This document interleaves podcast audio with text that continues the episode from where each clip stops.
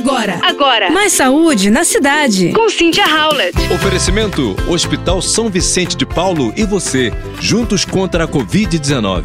Um novo estudo associa a alta ingestão de refrigerantes e chás adoçados com tumores de intestino em jovens.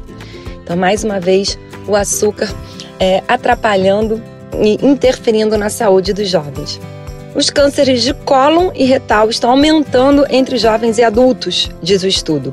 Embora os pesquisadores ainda não sabem exatamente por quê. Esse novo estudo, que analisou mulheres e suas dietas, sugere que as bebidas adoçadas com açúcar podem ter algum papel importante nesse número de câncer de colo. As taxas de câncer colo-retal em pessoas com menos de 50 anos aumentaram muito nos últimos anos em comparação com pessoas nascidas por volta de 1950.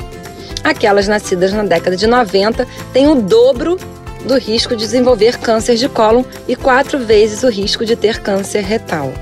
Embora as vendas de bebidas adoçadas com açúcar tenham diminuído nos últimos anos, a porcentagem de calorias consumidas em bebidas açucaradas aumentou drasticamente entre 77 e 2001.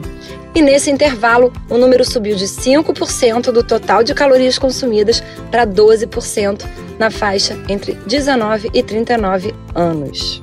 Em 2014, esses números haviam caído, mas 7% das calorias consumidas pelos americanos, em geral, ainda provinham de bebidas açucaradas.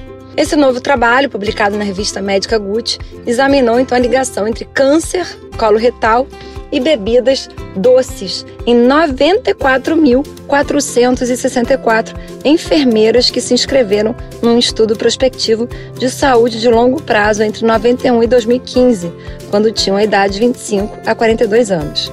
E ao longo de quase 20 anos de acompanhamento no estudo, eles encontraram 109 casos de câncer coloretal entre as enfermeiras, enquanto que o risco total de câncer de colo em pessoas mais jovens ainda é pequeno. Mas em comparação com as mulheres que consumiam em média menos de uma porção de 240 ml de bebidas adoçadas com açúcar por semana, aquelas que bebiam dois ou mais porções tinham mais que o dobro do risco de relativo de contrair a doença. Portanto, equilíbrio, vamos diminuir a quantidade de açúcar que a gente consome diariamente, seja na bebida, no suco, no cafezinho. Vamos procurar consumir produtos mais naturais, minha gente. Combinado?